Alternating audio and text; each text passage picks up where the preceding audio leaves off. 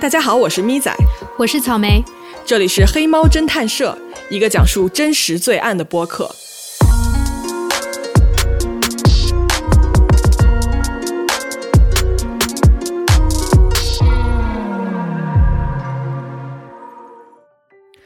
Hello，各位，大家好啊！众所周知，我们黑猫侦探社呢是一档罪案类的相声节目，哎，所以现在我们有请著名的捧哏草莓小姐。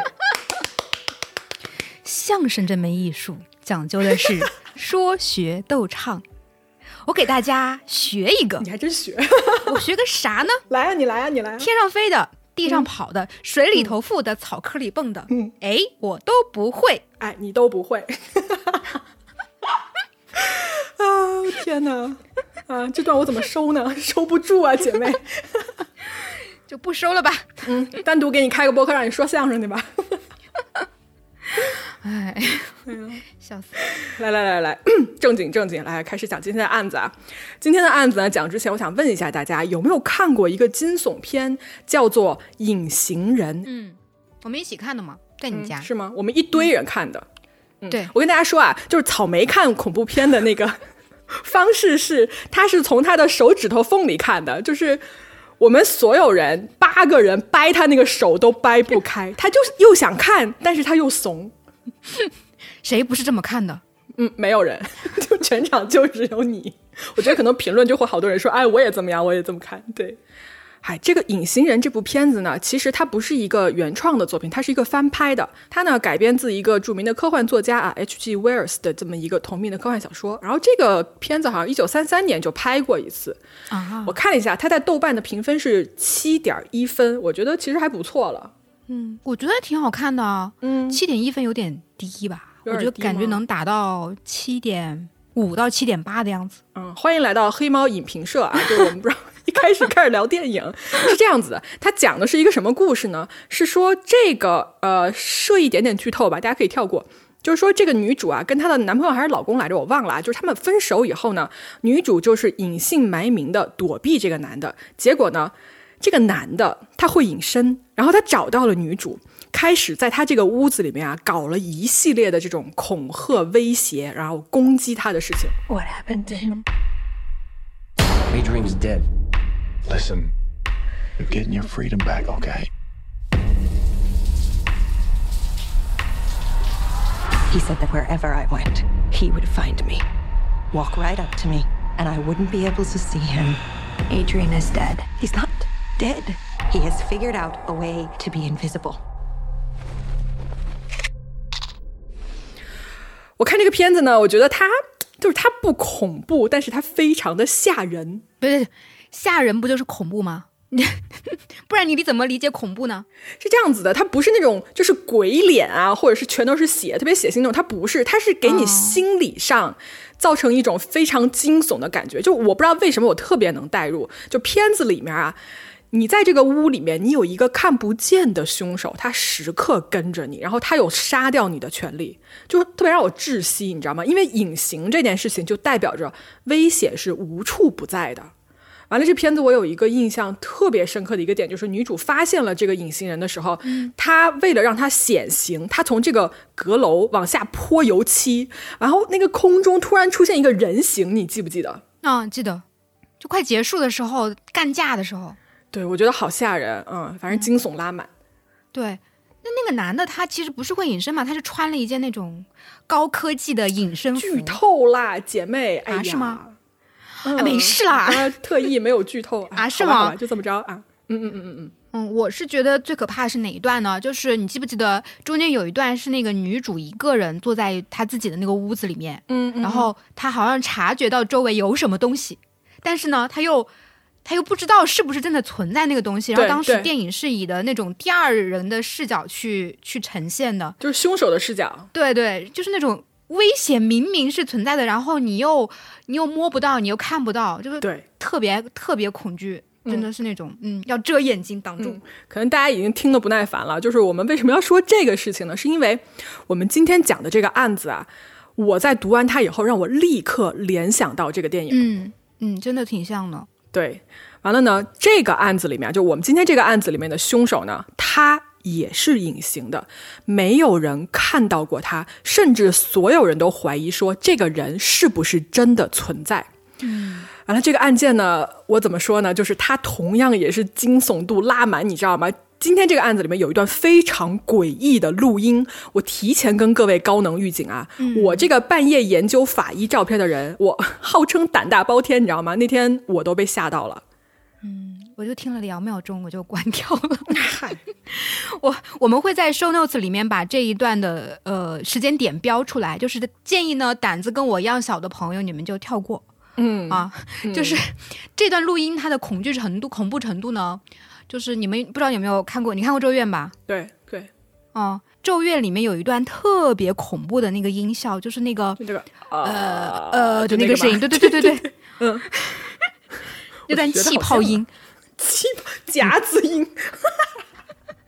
是气泡音啊，就是那个呃的声音。我们练声乐的会练这个声音哎，每天早上会练，就是这个声音，它是可以让你的声带放轻松的。你再跑题跑远点呗，姐妹。哦，说回来，说到哪儿了？嗯，你就说这段声音有多可怕嘛，对吧？哦，对，就是那段音效，就是我的童年阴影，就是我这辈子都忘记不了那个声音，就这么恐怖的程度。反正那一段其实，嗨，到时候我们提醒大家吧，好吧？嗯，所以呢，各位就扶稳坐好啊，我们前方到站，隐形人凶杀案。一九八九年五月二十五号，地点呢是加拿大一个叫做 Richmond 的地方。这天晚上呢，大概十点多的时候啊，有一个女的，她叫做 Agnes。完了呢，她跟她老公啊过来找他们的一个共同的朋友，嗯，这个朋友就是我们今天的主角，她叫做 Cindy James。Cindy 当时是四十四岁，然后她的职业呢是一名护士。这天晚上呢，她跟这个朋友啊约好了啊，晚上来他们家玩这个纸牌游戏。嗯，打一通宵的那种纸牌游戏吧，我觉得类似于我们打麻将、打通宵麻将那种。嗯，那不就是你吗？是这样子。我不打通宵，嗨，这个朋友啊，跟 Cindy 关系特别好，他们呢也经常这么干，就是玩累了呢，反正夫妻俩呢就在 Cindy 家就住一晚上，反正都特别熟了。嗯，于是呢，这个朋友啊，Agnes 呢，他到了以后呢，在门口按了一下他的车喇叭，意思就是说，哎，我到了啊。完了，一般呢，这个时候呢，Cindy 就会在窗户那儿就跟他挥挥手，意思就是说，哎，我听见了啊，我这会儿就过来给你开个门。但是今天啊，没有人，窗帘也没有动静，Cindy 的车也没有停在他们家门口，哎，这就奇怪了，你知道吗？就明明我们俩约好了晚上过来一块儿打牌的啊，你连家都不在，那你去哪儿了呢？嗯，他是出门了，办事儿了，或者怎么回事儿？但是这时候晚上十点了呀。哦，完了呢，这俩夫妻呢，他们就下车去敲门，没有人开。嗯，他们就绕到这个屋子的后面去看了一看，就也没有什么，就这屋子里是真的没有人。嗯，他俩这个时候就跑过去问了一下旁边的邻居还是什么的，邻居就说啊，他说我今天最后一次看见 Cindy 是下午四点多的时候，他当时好像是说要去银行存钱啊，后来我就没有再见过他了。这俩夫妻呢就想说存钱，你四点钟走了，你存六个小时钱啊，不对劲嘛，对吧？嗯，就想说啊，那是不是你存完了钱，你去超市买一些我们晚上聚会要吃的东西啊什么的，给耽误了啊？俩人想说就说，那我们也别催了，也毕竟不太礼貌嘛。你想加拿大人最爱讲礼貌了，俩人呢就在车里等了一会儿。等了一会儿啊，就发现说，哎，还是没有动静。这个时候时间已经有点晚了嘛，他们就开始觉得、不对啊、俩人就说说那我们就回去吧，就别在这儿干等了。完了说，要不然我们回到家以后就我们就报警吧。就要报警。对他们当时啊，就马上觉得说就要报警，为什么呢？你们往后听就知道了。嗯这俩人在回去的路上啊，就决定说，要不然我们先，因为我们开着车嘛，我们就先绕道，绕到那个 Cindy 她经常存钱的那个银行去看一看，万一他在那儿遇到什么麻烦了呢，对吧？嗯嗯，结果俩人就开车到了银行那儿，嗯，在这个银行门口啊，就看到了 Cindy 那一辆蓝色的车，就停在这个银行停车场啊，完了还挺明显的，一看就确实是 Cindy 自己开车过来过了。嗯，那 Cindy 在不在里头呀？Cindy 不在里面，俩人下车啊，就来到 Cindy 的这个车边上，他们呢观察了一下，就觉得说，哎，没什么不对啊，就是一个很正常的车辆就停在这儿。车的前排的座位上啊，有几袋是刚才买的，就是一看是新买的吃的，估计呢就是 Cindy 为当天晚上的聚会买的，但是人不见了。哈，晚上十点钟，这个时候什么银行啊、超市啊或者商场啊，基本上都关门了吧？对，早就关门了嘛。于是朋友就说说，那我们要不就先别碰这个车，对吧？万一它是一个什么证据之类的呢？完了，我们也别等回家再报警了，咱们俩直接开着车就到警察局去报警吧。完了，两个人呢就直接开了车就去了警察局。到了警察局以后啊，你想象一下，一九八九年这个时候是他们进去呢，就跟前台说说，哎，那个我们要报个警，报一个失踪人口。结果这个前台就说说啊，所有的警官都在忙，你们要报失踪是吧？可以，你等一会儿。于是呢，两个人就等了大概半个多小时左右，终于呢就来了一个警官，同意跟着他们去看一下 Cindy 的这辆车。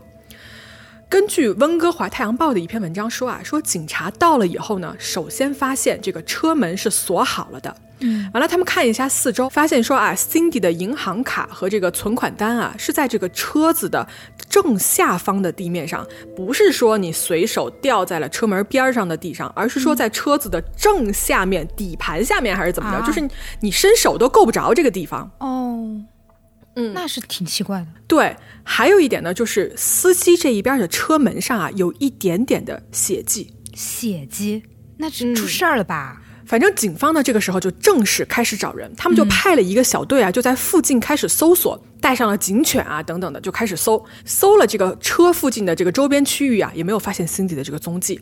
警官呢，就同时去了 Cindy 家，他的家里面啊，也没有发现任何的挣扎的或者是不正常的痕迹。嗯，Cindy 的桌子上呢，就放了一副纸牌，估计就是晚上要打牌用的，然后还有一个记事本。他家里呢，还有一只狗子啊，这个狗子也很正常，看到哎来人了，还还倍儿开心，这个狗。哦，那应该家里是没有发生过什么事情的，不然的话，对狗子肯定精神就不太正常的会。对对对，嗯，所以呢，警方啊就一直，其实说实话，警方这么快开始找人，我觉得还是挺好的，挺给力的啊。嗯，他们一直找到了这一天凌晨的三点，嗯，完了，警察都没有休息，他们直接找到了谁呢？找到了 Cindy 的前夫，这个前夫叫做 Roy Makepeace，我们就管他叫 Roy 哈。嗯警方呢就给他敲门说，哎，那个谁，醒醒啊，你今天一天都干嘛去了？瑞就说啊，他说我今天我白天骑自行车啊，我去了农贸市场买吃的，完了呢，我去吃饭，吃饭完了以后，我又去跟一个朋友他们家安了音箱，就帮他安装一个音箱。晚上十一点半，我从朋友家走的啊，回家以后我就睡觉，结果睡到现在，你们就被警察找上了门。警察就说，哎，那你知不知道我们为什么来找你啊？若雨说：“我我不知道啊，大哥，我也特别疑惑。”哎，警察就说：“我们是来找你前妻的，我们来找你前妻 Cindy，你有任何关于他的消息吗？”嗯，这个时候 Roy 啊，他就立刻说：“他说，Oh my God，他说他死了，Cindy 死了，对不对？啊，他怎么会知道死了？这个时候不是才失踪吗？就是你听到这儿，你会觉得很奇怪，对不对？就是嗯你刚才这人刚不见，这个前夫为什么这么笃定 Cindy 是死了呢？嗯，而且你转过来一想，如果他真的是凶手的话，那他应该更加去装一个不知道，对啊对？吧？这难道是一个什么我预判了你的预判这么一个杀手的洗白法吗？不会吧？是 这么高级的吗？嗯，不是。即使现在听起来啊，我感觉像是在跟大家说一个很简单的杀妻案，但是这个案子远远要复杂的多。你们呀，听我慢慢说，也许大家啊听完了之后就会觉得说，这个前夫 Roy 他的反应其实一点儿都不奇怪。嗯我们把时间倒回一下，我们回到 Cindy 的故事里面来。Cindy James，她出生呢就在加拿大这个叫 Richmond 的地方，她是一个当地人。当地人，嗯嗯，他呢是六个孩子里面最大的那个。关于他的这个成长经历啊，我能查到的记录其实不多。他呢是在一九六六年从这个护士学校毕业以后，就成为了一个叫做什么呃行为情感问题儿童诊所的一个护士。在十九岁这年呢，Cindy 嫁给了这个前夫 Roy，也就是我们刚才说的那个人。这个 Roy 啊，他的职业是一个医生，他俩差了十八岁，其实差的挺多的。嗯，所以呢，男的是医生，女的是护士。我不是很清楚他俩是不是在一块儿工作啊，我盲猜一下，我觉得有可能。嗯，工作的时候认识的可能是，对，嗯。好，在一九八二年的时候呢，这两个人就决定说，哎，我们关系好像也不太好，所以我们就决定要离婚，或者是说至少分居一段时间。于是呢，Cindy 就搬出来住了。但是事情从这里开始就变得不对劲了。嗯，怎么不对劲？在 Cindy 搬出来之后啊，大约四个月以后，嗯他呢开始接到一些神秘的电话。这些电话呢，有时候是接了没有声儿，立刻就给挂了；有的呢是接了以后电话里就有一个人直接威胁说：“我要杀了你。”这些电话都很短，就他几秒钟说完就挂，所以几乎没有任何可以给 Cindy 回应或者是反应的时间。与此同时啊，不仅仅是这些威胁的电话，邮件也开始出现了这种威胁的信件。比方说啊，大家记不记得在很多电影里面，你们看过说那种剪下呃报纸上的字母，然后拼在一起那种威胁信，你记得吧？对对对对，嗯。Cindy 呢就收到了很多这样子的信，我会截取一两张放在公众号里面，大家可以去自己看一下。这信上写的什么呢？写着，比如说英文写着呃 I see you，我看着你，或者说 You're dead，You're dead to me，什么 Soon，Cindy 就说你对我来说就是马上就要死了。就类似这种话，然后图片都是什么呢？他还放了很多那种简报的图片，图片上是一个女人脖子啊被人掐着，或者是一只拿着刀的手，甚至还放了一些 Cindy 的生活照放在上面，就是特别明显的那种威胁性，而且指向非常明确，就是我要杀了你，Cindy 啊！那赶紧报警啊！嗯，他肯定吓傻了嘛？你想，完了呢，就是。过了，你想，如果一开始觉得只是有人恶作剧的话，过了一段时间啊，这些信件和电话只多不少。于是 Cindy 呢就去到了他的父母家，就跟爸妈说了这件事情。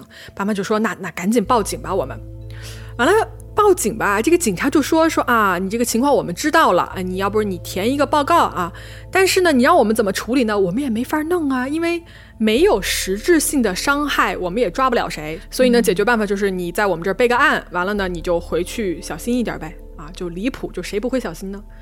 能要你警察干什么用呢？对，确实。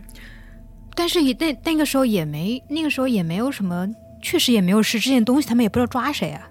对，但是至少比如说你分析一下邮戳，对吧？我不知道八几年可能也没有来电显示，但是你能不能查一下通话记录，或者给他装个打录机之类的？我不是很清楚啊。Anyway，我们往后倒啊。嗯嗯。本来啊，Cindy 是一个很阳光、很和善的这么一个人，但是你想，长时间的这种折磨，他就开始变得整个人状态都不好了。我觉得搁我我也差不多，你知道吗？天天受这种威胁，谁受得了啊？对。完了呢，这些匿名的电话跟信件呢就越来越多，里面的这个信息呀就越来越升级，感觉这个人马上就要付诸行动了。果然。有一天下班的时候啊，Cindy 回家，她发现他们家这个大门口的走廊上啊，挂着三只被吊死的猫。靠！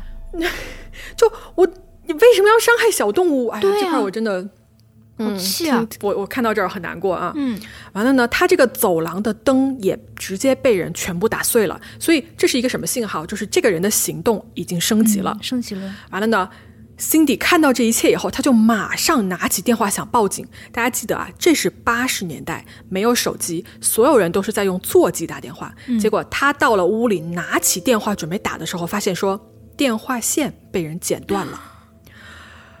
你知道吗？就是恐怖电影标配，感觉到了这儿已经。对啊，而且这这太明显了，这种威胁。那那警察有没有查？比如说那些信是谁寄的？嗯嗯，是这样子的，这些信呢，有时候你能看出来上面是有邮戳的，是寄过来的，但是有些信是没有邮戳的，那就说明什么呢？它是被人亲手送到邮箱里面来的。完也完了以后啊，这个东西它进一步升级，就是之前这些信还在邮箱里待着，后来这些威胁的信件已经不。就是他已经不放在邮箱里了，直接被扔在了 Cindy 的家门口，就大门口，就感觉这个距离它是一步一步慢慢逼近，就这个躲在黑暗里的人啊，好像他马上就要出手了。嗯，所以 Cindy 他有遭遇过什么实际性的人生的伤害吗？嗯，你听我说啊，有一次是这样子的，大家还记得最开始呃我们提到那个朋友 Agnes 吧，就是开车过来找他打牌的那个，就是这个朋友。他有一天，他过来找 Cindy，在门口呢敲门，敲了半天，发现没有人开门。但是呢，Cindy 的车啊停在他们家门口，就说明这个人在家。Agnes 就就想说，哎呀，他他知道 Cindy 有一个习惯，就这个人很喜欢泡澡，想说，哎，是不是我这个姐妹在浴室里泡澡，然后什么也听不见，所以她就在门口等了一会儿。等了一会儿以后呢，她就开始绕着这个房子走了一圈，想说她是不是在房子后面没有听到我敲门啊？看看说人是不是比如说在院子里之类的。嗯，结果她走到院子里啊，发现 Cindy 整个人蜷成了一团，在她这个院子的一个角落里面瑟瑟发抖啊。一开始啊，Agnes 他没有认出来这是 Cindy，他就跑过来跑过去说：“他说，哎，是是你吗？Cindy，就你怎么了？你怎么了？”完了，这个时候那个蜷缩成一团的人才抬头。Agnes 他看到说，Cindy 的脖子上啊被缠了一条黑色的尼龙长袜，就是那种可以勒死人的那种。嗯，他这个朋友呢就帮 Cindy 啊把这个袜子就解了下来，然后扶他进到屋里去坐。这个时候啊，Cindy 整个人都在发抖。他呢就是喝了一杯水，慢慢的就是定下来以后，他告诉了 Agnes 刚才发生了一些什么事情。嗯，怎么了呢？Cindy 说：“他说他刚才一个人在家里面，然后呢，他想去车库里面拿点什么东西。他到了车库里面以后啊，他正在低头找东西的时候，突然后面有一个人就从后面一把这样抓住了他，然后就把这个黑色的这个尼龙的长筒袜就勒在了他的脖子上面，使劲儿就开始想勒死他。”然后 Agnes 就问说：“你看到了这个袭击者长什么样子了吗？” Cindy 说：“没有。”他说：“因为这个人是从背后袭击他的，所以他看不到。他唯一能看到的就是一双白色的运动鞋。白色的运动鞋，对，就是这这个线索就太少了，你知道吗？就白色运动鞋，这穿的人也太多了。是，完了呢，Cindy 说，在被勒住的当下，他突然听到说前门有人在敲门。那也就是说，就是当时朋友来的时候，他在那儿敲门。Cindy 都听到了，于是呢，这个袭击者啊，发现哎有人来了，于是他就立刻跑掉了。Cindy 呢，在这个时候，他就马上跑到了后院，我估计就是一种应激反应嘛。然后在惊慌中啊，他就在后院的一个角落就蜷缩了起来，就躲了起来。所以这就是全部的故事。所以这个事情表明什么呢？就是这个攻击者的行为已经上升到了直接的这种实质性的伤害了。但如果你们觉得这就很可怕了的话，no no no，还有更可怕的。还有，对，Cindy 呢？他从那以后啊，他就开始收到各种各样带着血的生肉，就我也不知道什么意思，你知道吗？就是估计这也不敢吃吧，我可能会扔掉。但是吓死！完了呢，有一天晚上，Cindy 下班到家了以后啊，发现他们他不是有只狗吗？嗯，他发现这只狗在家里瑟瑟发抖，然后屎尿都流了一地。你想说家里的狗是一般是不太可能，成年的狗是不太可能在家里撒尿或者拉屎的嘛？完了，想说这个狗就被吓到不行，然后发现狗的脖子上也系着一根绳子，看起来就是有人想勒死他的狗，但是目的是说我要来吓你，吓 Cindy 啊，还虐狗狗，对，就又伤害动物，就是哎，有病，真的拿出去砍了。嗯，所以这些威胁的信件和电话呀，有时候呢一天好几封，但是有时候啊，它又会突然的停止，停一段时间就销声匿迹。Cindy 就当他当 Cindy 正式觉得说，哎呀，突然就断了，对不对？是不是这一切都结束了的时候，这个威胁性又马上会卷土重来。所以，不管这个躲在黑暗里的人是谁，这个人都在以折磨他为乐。Cindy 啊，甚至保存了一个日记，这个日记上呢，记录了这么久以来他所有受到的威胁和这个恐吓的记录。那他这样子。都这样子了，然后他也报警了，为什么还感觉没有人管他似的呢？是这样的，他报警报了非常多次，有记录是说啊，他报警的次数多达五十次，也有说上了一百次的。但是呢，警察啊接了警以后来他们家，却什么都查不到。警察呢调查了他的同事、前同事、他医院的这个病人啊、他的朋友、家人、邻居，但是没有任何结果。完了？你想五十多次或者是上百次的报警，这个时间跨度是很长的嘛？警察呢就慢慢开始觉得说，哎，你这些信啊，到底是不是真的？到底是不是真的有这么一个人在天天威胁你？还是说这些信是你心底自己写给自己的，或者是说你伪造出来的？哈，我为什么要给自己写这样的信呢？为什么？嗯。警方这个判定啊，我觉得就是你你们听到这儿肯定会觉得有些奇怪。不过后面我会跟大家说一说为什么的。嗯，那警方现在也不管了，那怎么办？嗯，在警方啊，就也救不了他的情况下呢，Cindy 呢就自己做了一些措施。首先，他搬家了，就终于搬家了，好吗？各位，我可能第二天我就搬家啊。他呢搬家了以后，除了他的父母，就没有跟任何人说他新家的地址。嗯，完了呢，他还改自己的姓氏，这个我真的觉得就已经很不常见了，就把自己的姓都改了啊。他是说希望这样子，这个人就跟踪不到他了。与此同时呢，Cindy 还请了一个私家侦探。这个侦探啊，他叫做 Ozzy Caban。嗯嗯嗯，说他是这么想的：既然警方不管，警方不查，那我就请一个私人侦探来帮我查一下，说这个人到底是谁，以及他为什么要这么做。嗯，这个私人侦探啊，在跟 Cindy 聊了所有在他身上发生过的事情以后，这个侦探他有一个感觉，啥感觉？他觉得啊，Cindy 没有把全部的实情都告诉他。他呢也去跟这个 Cindy 的父母聊了一下，父母也是这么说。他说：“哎，你这个感觉我们也有，就总感觉 Cindy 啊在隐瞒一些什么事情，就没有跟我们说出百分之百的实情。不过呢，父母他们的解释是说，这一部分被隐藏掉的东西应该是。”袭击者的身份就很有可能，Cindy 他其实知道这个人是谁，但是由于被威胁的关系，他不敢跟身边的任何人说出来。哦，也也有这种可能吧。嗯嗯，完了呢，这个侦探就说啊，说嗯，说那行吧，就是你说的我都相信。那这样子，我在你屋子外面安上一圈灯，就是一般灯都是安在屋子里面的嘛，他这儿。在外面安一圈灯，就是说，如果外面有人，你其实看得更清楚。这个侦探呢，还给了 Cindy 一个紧急呼叫的按钮，以及在家里安了一个对讲机，就是说，如果有什么情况，有人过来袭击他，可以第一时间通知这个侦探，然后他会赶过来，就是要不就是救他，要不就是说，至少是掌握说屋里当时的一个什么状况。嗯，那侦探之后有没有帮他解决一些问题啊？是这样子的啊。就哪怕有这么多的防御措施，以后，嗯，奇怪的事情还是发生了。在一九八四年一月三十号的这天晚上啊，这个侦探呢，在他们的这个对讲机里面，突然听到一些很奇怪的噪音，就感觉有什么东西不对劲。嗯，然后他就一直啊，他认真听，就想说，就到底怎么了？因为他也不敢对着这个对讲机突然讲话，你知道吗？因为如果房子里面真的有别人的话，对方一发现说啊。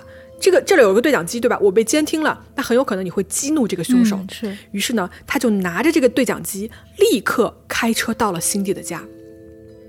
他到了以后，首先他发现啊，这个房门是被锁上了的。透过窗户，这个侦探呢看到说，Cindy 在他们家的这个走廊的尽头，在地上躺着。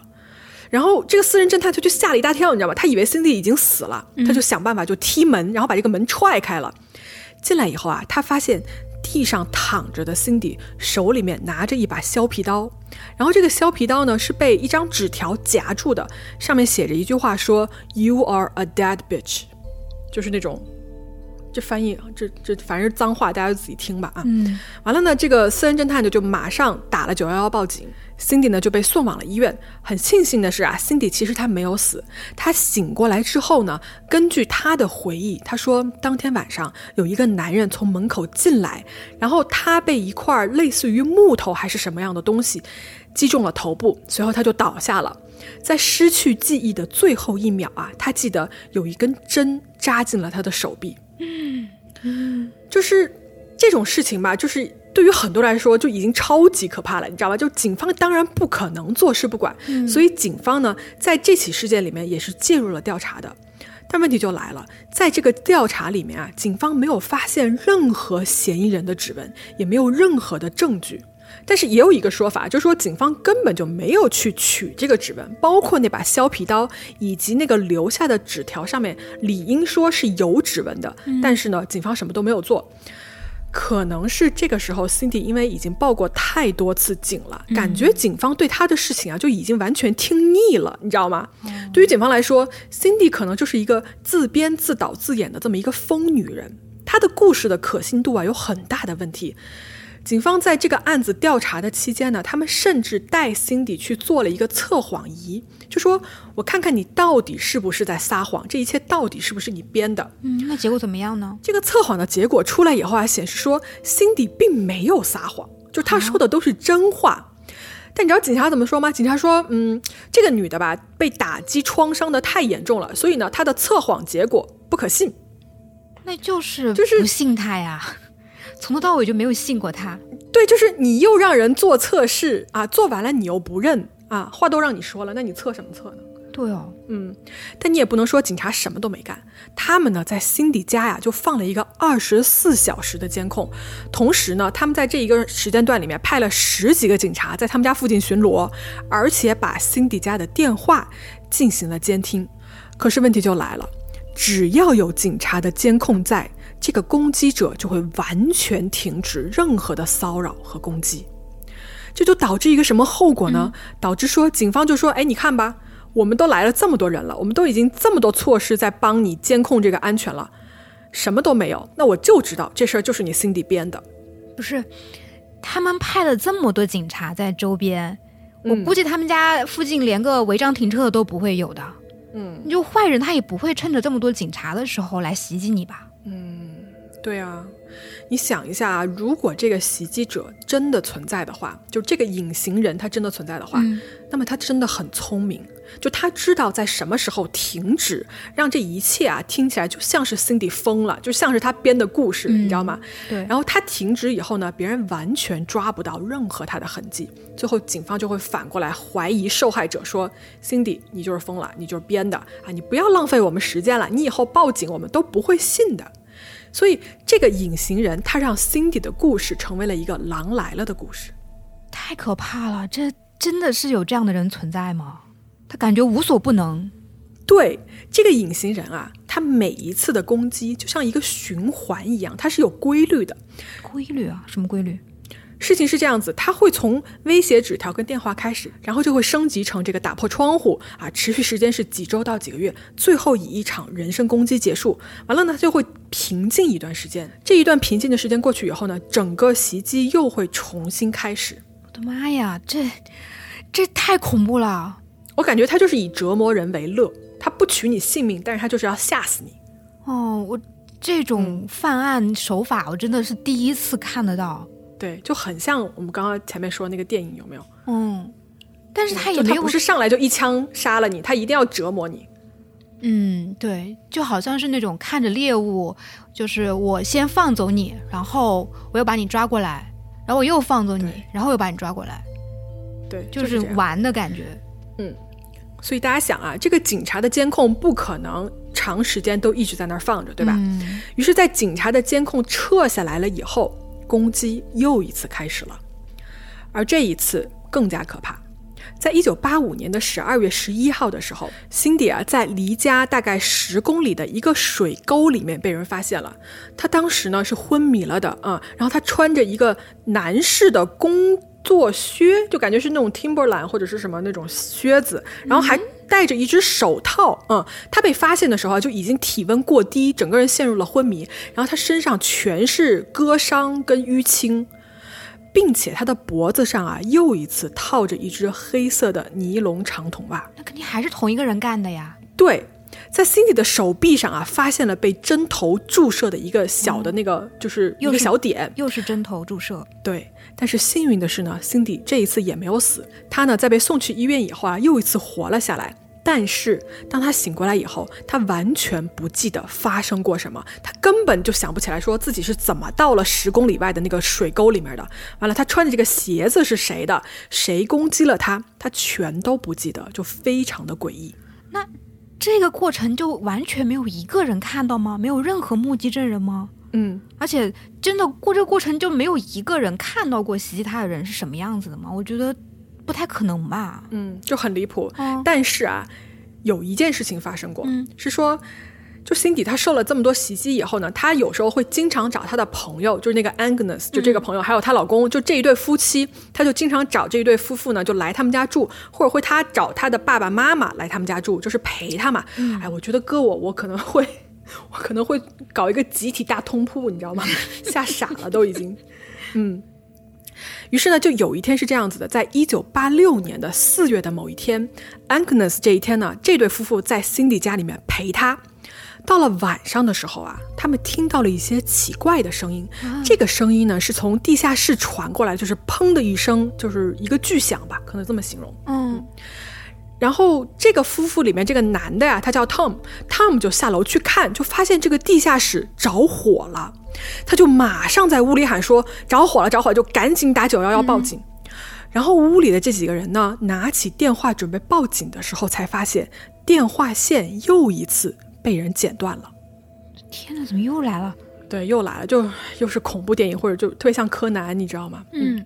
于是呢，这个男的，这个汤姆啊，他就只好跑出这个屋子去找邻居求救，让邻居帮忙打九幺幺报警，或者是打那个消防的电话，让他们过来。嗯。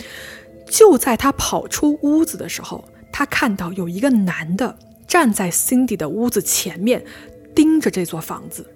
开始呢，汤姆他没有多想啊，他以为是这个邻居过来看热闹的，还是怎么着，他就马上对这个男的说：“说，哎，着火了，着火了，赶紧帮忙打报警电话。”结果，这个站在屋子前面的这个神秘的男人啊，听到汤姆说话以后，他完全没有任何要帮忙的意思，他转身立刻就跑了。嗯，有一点可疑啊，这个男的。嗯嗯，就有点可疑，就是你半夜跟那儿盯着人家房子干嘛呢？嗯，你知道吗？好在呢，在邻居的帮助下，这个消防员过来就马上把火给扑灭了。警方呢过来调查以后，你知道警方怎么说吗？他说：“我们发现说这个这个火呀是在屋里面燃起来的，但是我们在这个屋子的窗户上面没有发现任何的指纹，所以如果有人有外面的人要进到这个屋子里面放火的话，要么这个人是有钥匙的。”要么呢，就是屋子里面的人自己干的。嗯，于是这个时候警方就说：“Cindy，是不是你自己放的火？”哎，等一下，他们自动忽略掉了那个吗？有钥匙的那个人也有可能。嗯，而警方还有更离谱的，他说：“你看啊，Cindy，那天晚上啊，据我们所知，你很晚的时候还出去遛狗了。那说明什么呢？说明你 Cindy 是不是也并不怕有人要攻击你这件事情啊？因为狗就是要遛的呀，不然会被憋死呀。”而且这不就跟那种说，呃，女生夏天穿短裙是不怕走光的逻辑是一样的吗？对啊，我真的就看到这儿，我真的是一百个问号。就是这个逻辑，我真的想不通。就是警方到底是怎么想的？就是遛狗这件事情能证明什么呢？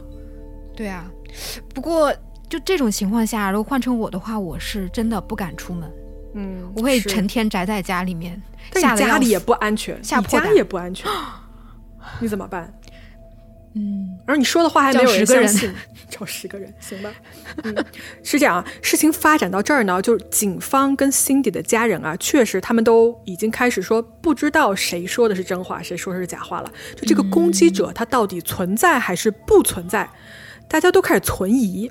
于是呢，Cindy 的家人呢，因为这个时候 Cindy 的精神状态已经非常不好了，嗯嗯，所以他的家人呢就把他送去了当地的这个精神病的医院啊。他真的去了精神病院啊？对对，嗯，因为你想，就成就哪怕不是说他编故事这一条，就成年累月受到了这种惊吓跟恐吓，他确实精神状态也不好了。而且大家都说，就感觉他已经有一点点自杀的倾向了，所以还是送医院比较保险。嗯嗯，在医院调养跟治疗了两个半月以后呢，Cindy 就出院了。他出院以后啊，这个时候他状态已经好一点了嘛。他确实，他跟家人坦白了一件事儿。他说：“没错，我呢确实是保留了一部分信息，我没有告诉你们。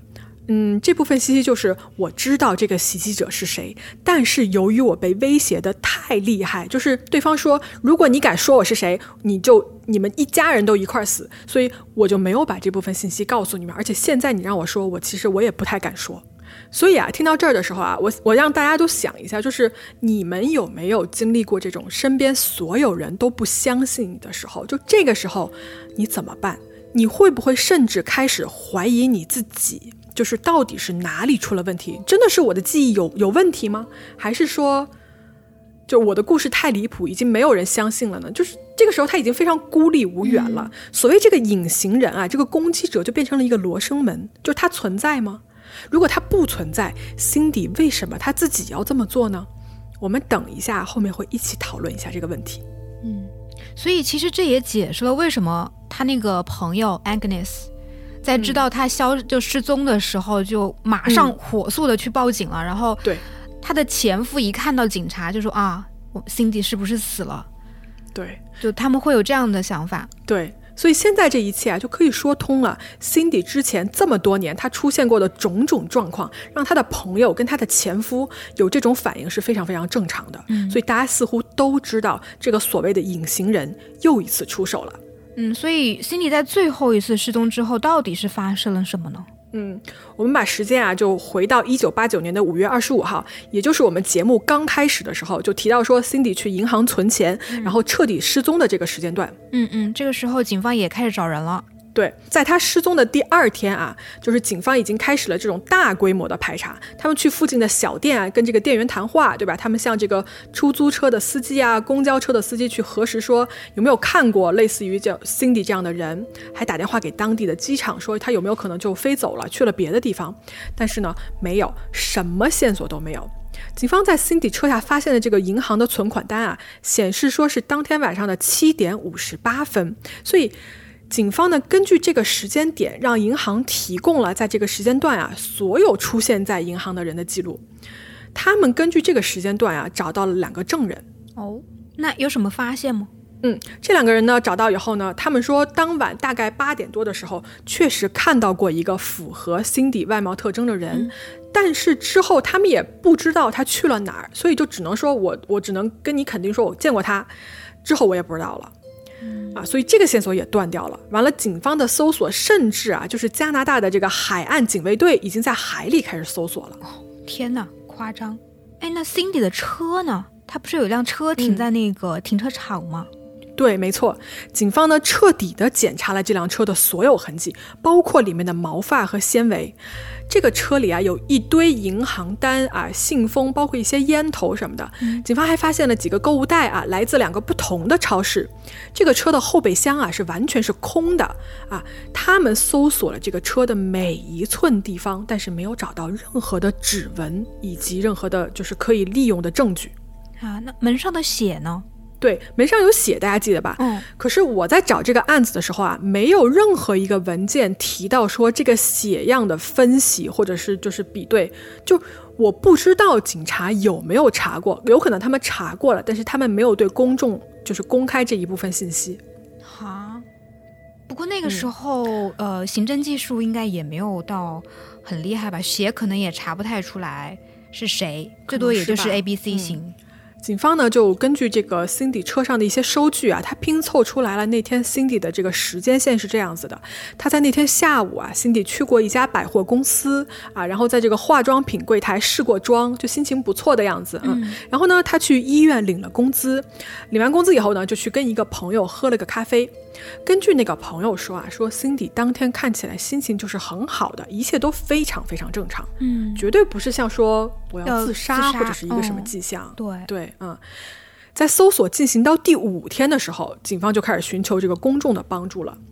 完了，家人也开始觉得说啊，说哎呀，这一次跟平时啊不太一样。平时呢是说失踪了以后马上就可以找到，但是这一回 Cindy 消失的太久了。是不是有可能他被绑架了什么的？完了，家人又想到说啊，是不是之前 Cindy 跟他们说过的那个隐形的杀手一直都是真的？就这个人在暗处一定要攻击他，然后这一次他又一次出手了。嗯，但是呢，皇家骑警的一个官员啊，在六月六号的一个报告中告诉了温哥华太阳报，他是这么说的：他说到目前为止，警方没有任何理由相信。啊，他被绑架了，或者是说警方没有发现任何不正当行为的线索，也就是说呢，警方他们不觉得有人暴力绑架了 Cindy，或者是说 Cindy 遇到了就是比如说很严重的事情，比如说被杀了。警方当时啊一直觉得说 Cindy 还是有可能会活着回来的。啊，这嗯，这消失了这么久还能回来吗？哎，他们有这么自信的吗？对，就很离谱，因为当时已经消失快两周的时间了，就怎么回来？我不知道为什么警察会这么觉得。嗯，但是呢，多方的猜测，所有的猜测在六月八号这一天结束了。这一天啊，有一个修路的一个工人，他呢在一个空置的一个房子里面去上厕所。他上厕所出来以后呢，就发现有一个人躺在这个灌木丛里面，可能是这个房子后面的这个后院吧。当时呢，他可能觉得这个人是昏倒了，或者是睡觉。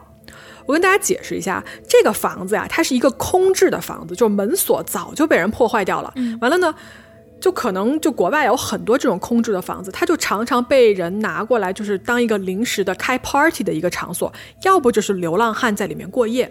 所以呢，就当这个工作人员吧，他看到有一个昏倒的人，所谓昏倒的人，在这个后院里面躺着的时候，实际上啊，就并没有那么不寻常。很多时候喝多了的人也会在那儿躺着，或者是说流浪汉也会在那儿躺着。嗯，这个工作人员啊，他就好奇，然后上前凑近了看了一眼。然后他马上意识到，这个人他不是一个昏倒的人，他看到的是一具尸体。嗯，Cindy 的尸体，没错。这个人呢，马上打了九幺幺报警。警察到达了现场以后，立刻就发现说，这就是失踪已久的 Cindy。而这一次呢，Cindy 确实是死了。当时的这个现场照片啊，网上现在还是可以搜出来的，就是 Cindy 这个尸体被发现的时候的照片。这个图呢，大家可以自己去搜一搜，就可以看得到。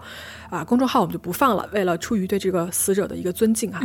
这张照片呢，我可以跟大家描述一下，当时是这样子的：Cindy 呢是一个类似于婴儿的姿势，她是蜷缩着的，然后她是右侧躺在地上的，她没有穿鞋，然后她的双手啊和双脚都是在身后被反绑着的。在他的身上呢，他当时是穿着一个白色的上衣，一个类似于就是红棕色的一个比较深的颜色的裤子或者是裙子，照片看不是很出来。嗯嗯。完了，在他的脚边呢放着一件深蓝色的大衣，很明显可以看出来啊，他的双脚啊，在这个照片上是一条黑色的绳子绑住的。但是警察呢调查后发现说，这就是之前数次攻击里面出现过的那个黑色尼龙长袜。然后这个照片上。你没有办法看出来，但是他的脖子上其实也有一条黑色的尼龙长袜是勒着的啊。那所以他是被勒死的，还是其他什么原因死的？对，所以你就要问了呀，对吧？他的死因是什么？我呢看了另外一张 Cindy 的尸体啊，在解剖的时候的一个近照。她的身上其实没有特别多的很明显的那种重伤的伤口，嗯，她有身上就是胳膊上有一些割伤，然后在她的右边的这个胳膊上有一个皮下注射的针头的印记，哦，又是针头，对，大家就在猜说他，因为你想他脖子上勒了一个那个。呃，尼龙袜嘛，嗯，就大家就猜说他是不是被勒死的，但是啊，其实不是。尸检报告显示啊，Cindy 并不是死于勒死，就是换句话说，死于这个窒息。啊，不是勒死的。对他的这个衬衫呢是被划开了的，但是他没有遭到性侵的这么一个痕迹啊。在尸检报告里面，他的毒检报告显示，在 Cindy 的体内发现了致命剂量的多种药物，其中包括安眠药和吗啡。所以 Cindy 的真正死因是吗啡摄入过量。那是不是那个注射的针头啊？嗯，法医呢并不能完全确定说这个致死量的这个吗啡是不是右臂的这个针孔给它打进去的，还是说通过食道摄入的。但是呢，奇怪的事情就在于说，在这个尸体发现的现场啊，警方没有找到任何的针头，就是用完了的针头和那个药瓶，整具尸体也是没有任何挣扎的痕迹的。嗯，但是没有发现针头或者药品的话，是不是被凶手带走了呢？有可能啊，Cindy 的职业是个护士，大家都记得吧？嗯，对，护士啊，就大家都在想说，护士有没有渠道自己可以接触到这么大剂量的吗啡呢？答案是否定的，他不可能一下子可以拿出来这么多。就如果他真的要一点一点一点点攒的话，那要需要非常多年的时间才能攒到这个剂量。嗯嗯。完了，安眠药的部分呢？Cindy 他其实是一直在服用安眠药的，因为他本来精神状态就不是很好嘛，所以安眠药的部分其实并不奇怪。嗯，那能够确定他的一个准确的死亡的时间吗？死亡时间是这样的，他是五月二十五号失踪的，对吧？他是六月八号被发现的。警方说呢，根据这个腐烂的状态说明啊，至少六月二号这个尸体就在那儿了。哦，也就是在发现的大概一周之前就在那儿了。对，但是这件事情离谱的有一个地方是什么呢？嗯，根据这个 Cindy 她尸体陈列的这个位置啊，大概一点五米远的地方就有人在住在那儿。你想一点五米，这相当近了，这个距离。嗯，你想，如果这个尸体六月八号被人发现，那他二号就在那儿的话，以这个腐烂程度来说，住得如此近的人，怎么可能一点点察觉都没有呢？就你冬天还有可能，你们看一下时间，这是夏天哎，而且这个城市它是一个沿海城市，湿度非常高，所以这是一个很奇怪的点，就是 Cindy 的尸体到底是什么时候在这个地方的，没有办法解释清楚。嗯，而且一点五米，一个床的距离吧，怎么可能就发现不了呢？嗯，夏天的尸体，我真的觉得非常离谱。对，嗯，所以问题就来了哦，就是 Cindy 的死，它到底是怎么回事？它是谋杀，还是自杀，还是意外呢？自杀怎么可怎么可能会是自杀呢？嗯，是这样子的，警方啊，他们提出了这个自杀的理论，他们找到了一个绳索的专家，这个专家呢看了一下 Cindy 这个手腕啊跟这个脚上的这个捆绑，他说啊，他说这个捆绑的松散程度虽然是反绑在身后，但是完全有可能是他自己做的。在当时的温哥华的《太阳报》上啊，有这么一段报道啊，是这么写的。他说，专家啊找到了跟案件中一模一样长度的这个黑色的袜子，然后这个专家呢，他演示了一遍，说怎么把这个袜子系在脖子上，然后再把手跟脚也反绑，最后再以他的这个同样的姿势躺在地上。专家花了大约三分钟的时间。嗯，他意思就是说，这个长度啊，这个袜子绑在手脚上的长度是足够宽松，可以自己完成的。完了呢，这个脖子脖子上这个东西啊，勒紧的程度确实很紧，你可以让这个受害者觉得自己就是呃头很晕，但是这个紧的程度不会阻断你的呼吸。所以专家给出来的结论是这个样子的。嗯，于是呢，警方顺着这个专家的结论就说：“我们觉得这一切是辛迪自己这么干的。”这这个是不是跟我们之前说的那个红绳反绑了，然后把自己从阳台上掉下来的那个案子很像？嗯，但是就跟那个案子同样的，就是试问谁会这么去寻死啊？是这样子啊，就是如果 Cindy 真的是自己把自己绑起来的话，他为什么要这么做？我就是很想问这个问题，就是如果他注射了过量的药物的话，这个针筒去哪里了？药瓶去哪里了？为什么附近找遍了都找不到？就人死了以后还会自己去丢弃证物吗？还是说 Cindy 死的时候有另外一个人在场呢？对啊，如果按照警方的理论来说啊，Cindy 应该是注射了高剂量的吗啡以后。那他自己要去走路，去把针筒扔掉，然后回来，然后再把自己的双手双脚反绑，躺在地上死去，这合理吗？完全不合理啊，不太可能啊！就是纯你按照时间来说就不太可能。那个专家不都花了几分钟吗？三分钟的时间，那个吗啡难道还没有发挥它的药效啊？他哪有时间去把那个针筒扔掉啊？而且你针筒要扔到足够远，大家发现不了。对呀。而且就问题就来了，就是你都要死了，你为什么要费这个功夫去扔这个针筒？就是如果退一万步说，如果你真的是 Cindy，你想要自杀的话，为什么你不死在车里，而是要光着脚走到这么远的一个废弃的空房里面来，然后在这个院子里面去死呢？就是你图什么呢？你的动机是什么呢？对啊，那或者是换一种想法，他是想要自杀，然后再把它伪造成他杀的话。那他总有要一个指向性嘛？是说我要把这个罪名安给谁？那他也没有啊，他也没有留留下任何，比如说什么死亡 message 之类的。对，而且你在想啊，我们再再想一下时间线这件事情，时间线也对不上。五月二十五号失踪，六月二号死亡，六月八号被发现。如果他是失踪以后马上就死了的话，这个尸体的腐烂程度不至于是这个样子，对吧？别忘了你旁边就住着人，大夏天的味道其实非常大的。但如果他不是失踪了以后马上死的话，Cindy 失踪了以后去了哪里呢？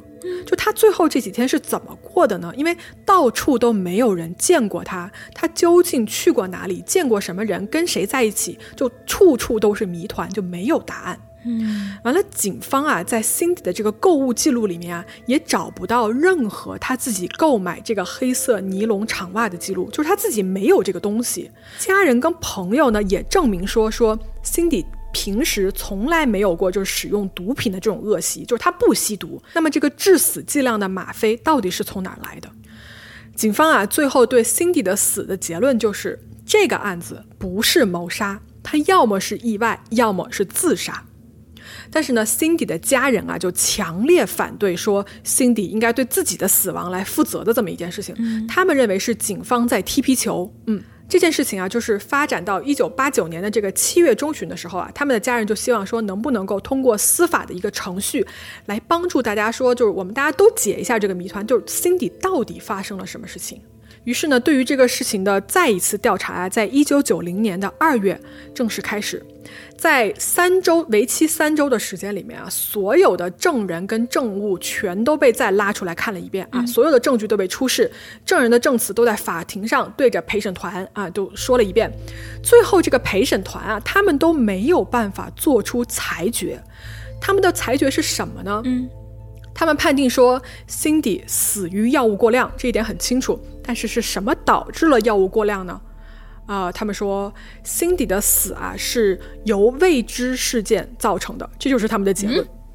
未知事件，那到底是什么事件呢？就就说了等于没说嘛。就这个东西，陪审团最后给出这么一个结果，我觉得作为 Cindy 的家人也是应该蛮失望的。嗯，所以呢，这个案子啊，事实的部分我们就讲到这儿了。但是呢，这个案子我真的有超级多的想法。嗯，我也我也是整个一头雾水，而且那个就没有被第二个人看到过的那个凶手，他到底存不存在啊？嗯，首先我觉得啊，大家所有人听到这儿，呃，很想要的一个答案就是这个隐形的凶手到底存不存在？嗯，我呢看了很多网上对这个案子的讨论啊，是这样子的，网友们大致分两波。嗯，哪两波？一波人，他们觉得杀手真实存在，是一个非常高明的杀手；另一波人觉得呀，说没有人在杀他，这一切都是 Cindy 自己做出来的。这两边呢，都说的各有各的道理。我呢，给大家简单的说一说。嗯嗯，首先就是这个隐形杀手存在的这个理论啊，其实这个理论有一个最大的嫌疑人是谁呢？就是 Cindy 的前夫 Roy。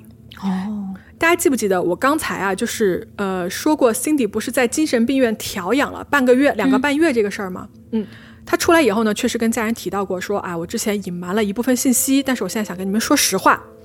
Cindy 最后其实跟家人是提到过的，他说他觉得袭击他的人就是他的前夫 Roy 啊。为什么我觉得这么说啊？就是这个嫌疑人他有一定的道理呢。首先，我们来看时间线。针对 Cindy 的袭击是什么时候开始的？是他跟 Roy 离婚四个月以后开始的，然后持续了非常多年。当然啦，这没有办法反推说 Roy 是凶手，但是事实就是他们俩分开以后，关系不好了以后，噩梦就开始了。另外，大家记不记得我之前说过，Cindy 是护士，Roy 是医生，对吧？嗯。那么 Roy 他是一个什么医生呢？他是一个精神科的医生啊，这这么巧？嗯，那这一下就有意思了，对吧？一个精神科的医生，首先他是不是有接触到精神类药品的权限？嗯，他完全可以给 Cindy 下毒，在长年累月的这个情况下，让 Cindy 的这个精神状态啊一天不如一天，就大家会觉得说他疯了。嗯，又或者说他没有下毒去毒他，但是作为一个精神科医生，他是不是可以非常懂一个人怎么疯掉？从这个凶手的作案手法来啊，或者是说从他的这个折磨的方式来看啊，他几乎是非常享受就是折磨和摧毁受害者的这个精神世界的。嗯，这需要什么呢？这需要这个人对人的精神有极高的理解，并且知道怎么去玩转这个系统。嗯嗯。Roy 啊，跟呃跟 Cindy 的这个前夫的这个关系呢，其实让他对 Cindy 什么时候有防备，什么时候警察在就是在安了监控啊，什么时候撤走了监控，他其实都是有第一有这个渠道可以第一时间了解到的。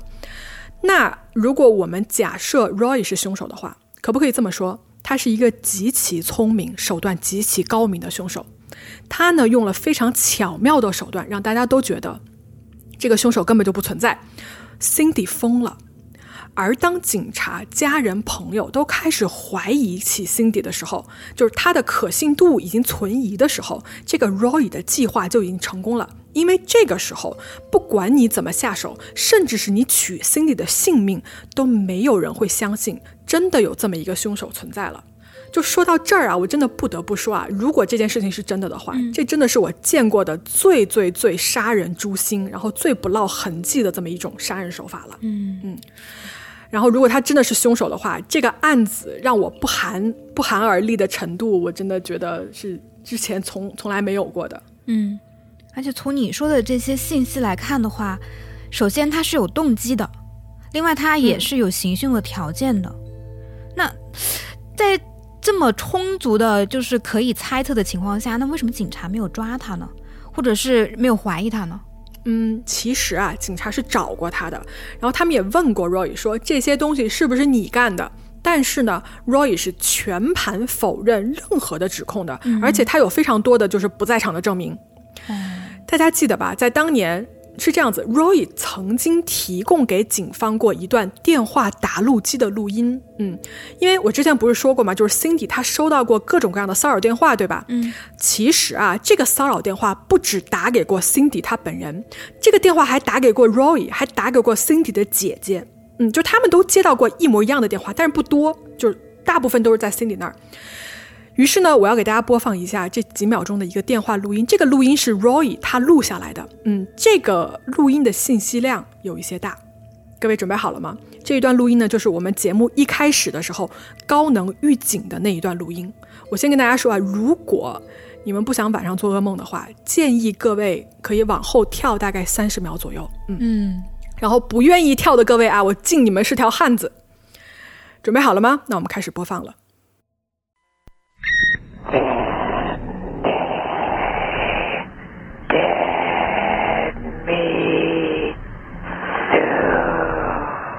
我是真的不敢听，我是听到前面两秒钟我就掐掉了，所以这段话说的到底是啥呀？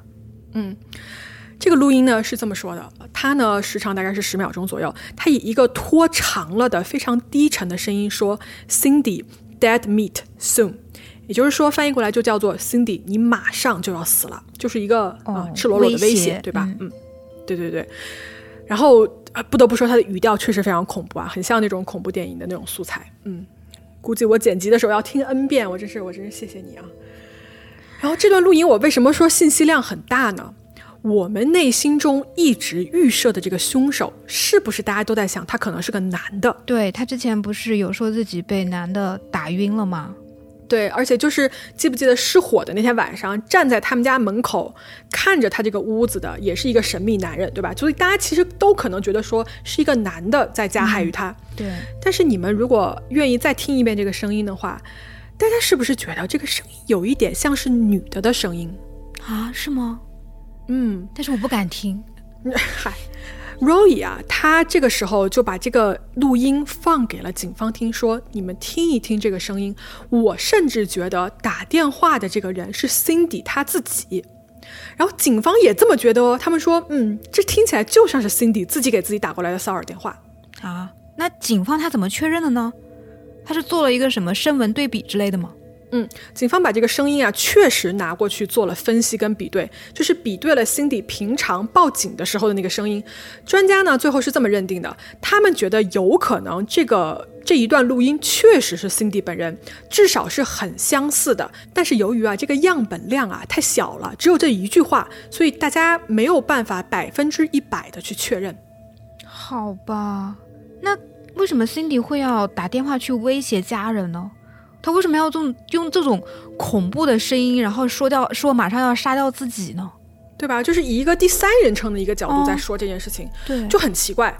那么这个时候呢，作为精神病医生的前夫啊，Roy 呢就跟警方抛出了一个理论，他说有没有可能 Cindy 患有多重人格？是这样子的，学术上啊，多重人格这件事情叫做分离性身份障碍，又称啊多重人格障碍，就是说一个人身上可以出现两个或者是更多的相互独立的这么一个人格状态。嗯，就这个可以解释，但是这个走向是我没有想到的。嗯是这样子的，多重人格的患者呢，每一个人格都是稳定的，他们是发展完整的，并且呢，各自啊拥有自己的思维模式和记忆。分裂出来的人格啊，就什么样的都有。就是如果你真的是这样子的患者的话，他分裂出来的不同的人格会有不同的性别啊、年龄、种族，甚至物种。嗯，你有没有看过电影叫《分裂》啊？嗯，是一个那个那个谁，那个詹姆斯·麦克德，就是詹一梅演的。嗯，那个里面他演一个人分饰了二十四个人格，嗯，就是那个那二十四个人格不仅是性别不同、职业不同，然后甚至后来出现了一个兽性的人格。是这样，就是这些分裂出来的人格，他们会轮流来控制这个患者的行为。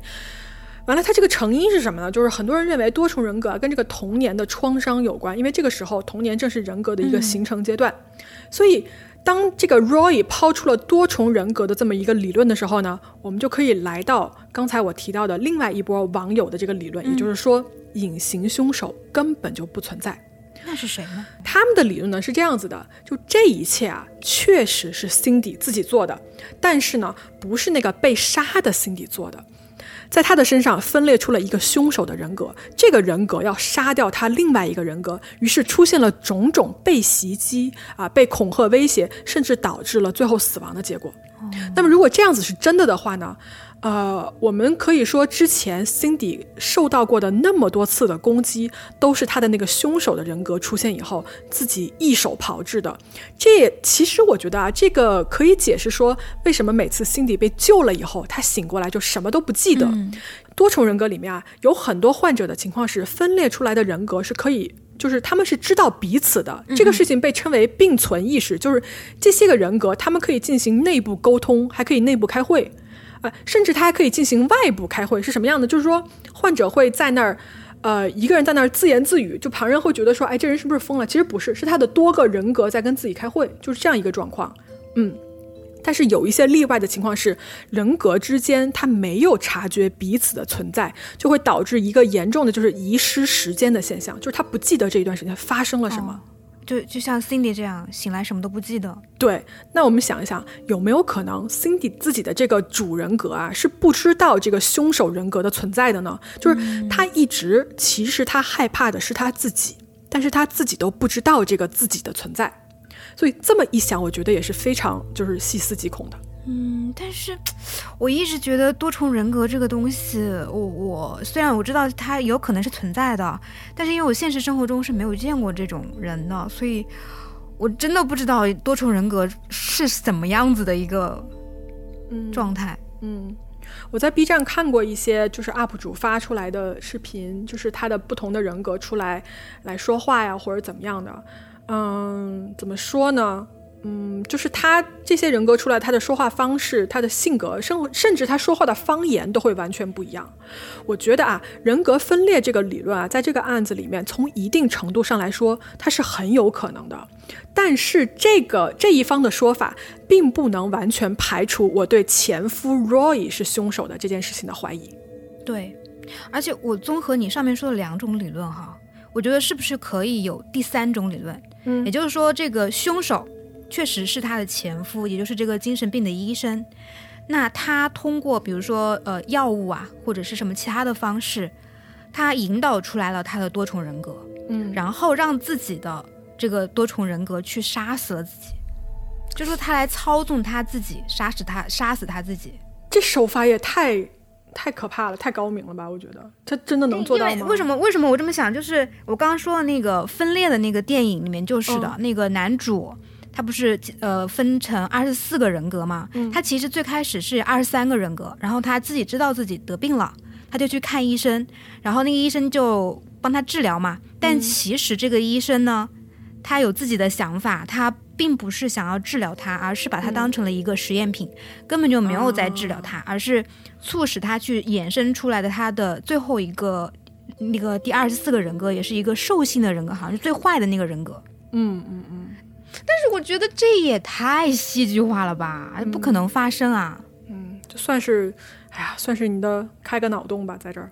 嗯，我觉得这不算脑洞吧，这这太不 unbelievable。嗯，好，好，好，是这样子的，就是除了这两个理论，就是一个是前夫干的，一个是多重人格干的，还有一个呃理论，也是一些网友提出来的，这个理论叫做。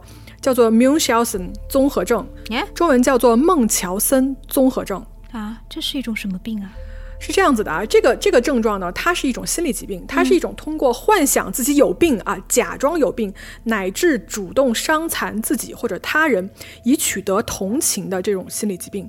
它有一个别名啊，叫做类似于什么求医癖或者是住院癖这样子，就是大家是这么称呼它的。嗯，这些网友的讨论中呢，觉得说啊，Cindy 可能啊，他没有多重人格，而是患有这种心理疾病，他通过啊不断的对自己造成伤害来求得周围人的关注。这个病啊，就是他的患者就是喜欢说谎，就谎称自己有各种各样的病。完了呢，这个病它其实没有什么特别有效的药物治疗，所以要将它彻底治愈是非常困难的。但是问题就出在在这个案子里面啊，这个理论其实我不是特别的相信。为什么呢？因为如果辛迪患有这种综合症的话，他的目的仅仅是为了获取周边人的关注和同情的话。他没有必要真的把自己弄死啊，对吧？就其实弄死自己这件事情，并不符合这个病的需求，并不符合他的动机。对，我觉得这个不太可能。嗯，而且我觉得这个是，嗯，有可能是警方他们的一个说辞了，就是说我就是让你要疯，我就是让你疯，那你怎么疯的话，我就给你安一个你的病就行了。嗯，有种这种倾向，但是很多网友确实有这样的一个推断。那就还是觉得他疯了吗？对，还是觉得他疯。但是，但是我觉得，嗯，我不太相信他，他是疯了。就是他可能真的是有精神的问题。你说一个人遭遇了这种这么多威胁，然后这么这么多的这种事情之后，他怎么他精神肯定是会受影响的嘛？但是，嗯，如果说他真的疯到要把自己弄死，我是觉得不太可能的。嗯，所以其实目前来说，一个是前夫，一个是多重人格，还是比较可以相信的两个理论呗。嗯嗯啊，还有一个，呃，我在查资料的时候有看到说他有交一个警察的前男友吧。嗯，然后那个其实那个警察也是有嫌疑的，但是我不知道为什么警方排除他的嫌疑啊。但是如果说是这是他那个警察的话，我觉得有一点可以解释的就是。嗯，他为什么可以在警察去监视他的时候，能够准确的避开警察的监视，就是不去报警啊什么的？有可能是这个警察他是有这个行为能力的。嗯嗯，其实我们说了这么多啊，就是这个隐形的凶手呢，就是他到底是前夫，还是这个就是这个男友警察，或者是说是 Cindy 他自己，或者是说另有其人？其实。真的不知道啊！这个案子至今啊，到现在为止，没有任何人被逮捕，或者是说被追责。Cindy 的妹妹呢，专门建了一个网站来呼吁大家啊，就是来关注 Cindy 的这个事情，就是至今还在试图寻找真相。可是真相到底是什么呢？嗯，你说到真相，我其实最近特别有感触的一个事情，我想说一下，就是因为就是黑猫，我们也做了很多期了嘛。其中有一些案子是可以说是已经获得了真相的，比如说 Gabby 案嘛。然后也有一些案子，我们是觉得可能真相永远都不会被发现的。嗯，而且包括我们所说的这种新闻认定的真相，以及法律认定的真相和真的真相之三者之间，它其实有的时候是完全没有办法去划等号的这种案子。就有可能是因为，比如说信息量不足啊，那个时候没有办法去揭露真相嘛。但现在呢，就我们是五 G 冲浪的时代，大家都会觉得就是说信息爆炸了，然后会陷入到一种类似于信息的这种泥沼之中，就是让寻找真相其实同也是会变得很困难的。就我最近对于真相的这个感悟吧。然后我也跟一些像媒体朋友，然后像那个法律的这种系统的朋友也聊过，就是还是很多人愿意相信说，嗯，就是这种信息生态系统它是会可以去自愈的。然后虽然它的过程不是特别的美妙啊，但是不管怎么样，寻找真相的人是不会断的。嗯，所以就是给找到真相一些时间吧。其实本期说到这个最后呢，大家啊，我其实觉得你们可以根据我们上面给出的所有线索、动机、时间线，你们自己来分析一下，到底是什么导致了 Cindy 的死亡，而这个所谓的隐形人凶手是不是真的存在？嗯，我们也会在小宇宙再发起一个谁是凶手的投票。大家呢可以来投票，或者是通过评论区，呃，或者是我们的听友群来跟我们一起聊一下对案件的看法。嗯，好，那我们今天就说到这儿吧。啊，然后那个软妹拜拜。说什么来着啊？等会儿，软妹拜拜打妹啊，打妹，各位再见，再见，再见，再见。哒哒哒哒哒哒哒哒，我就等你唱完，然后把这一段剪进去。再见，再见，这是这么唱的吗？唱，是。你可以开展那个给大家唱摇篮曲的那个，因为好多人说听着黑猫就睡着了。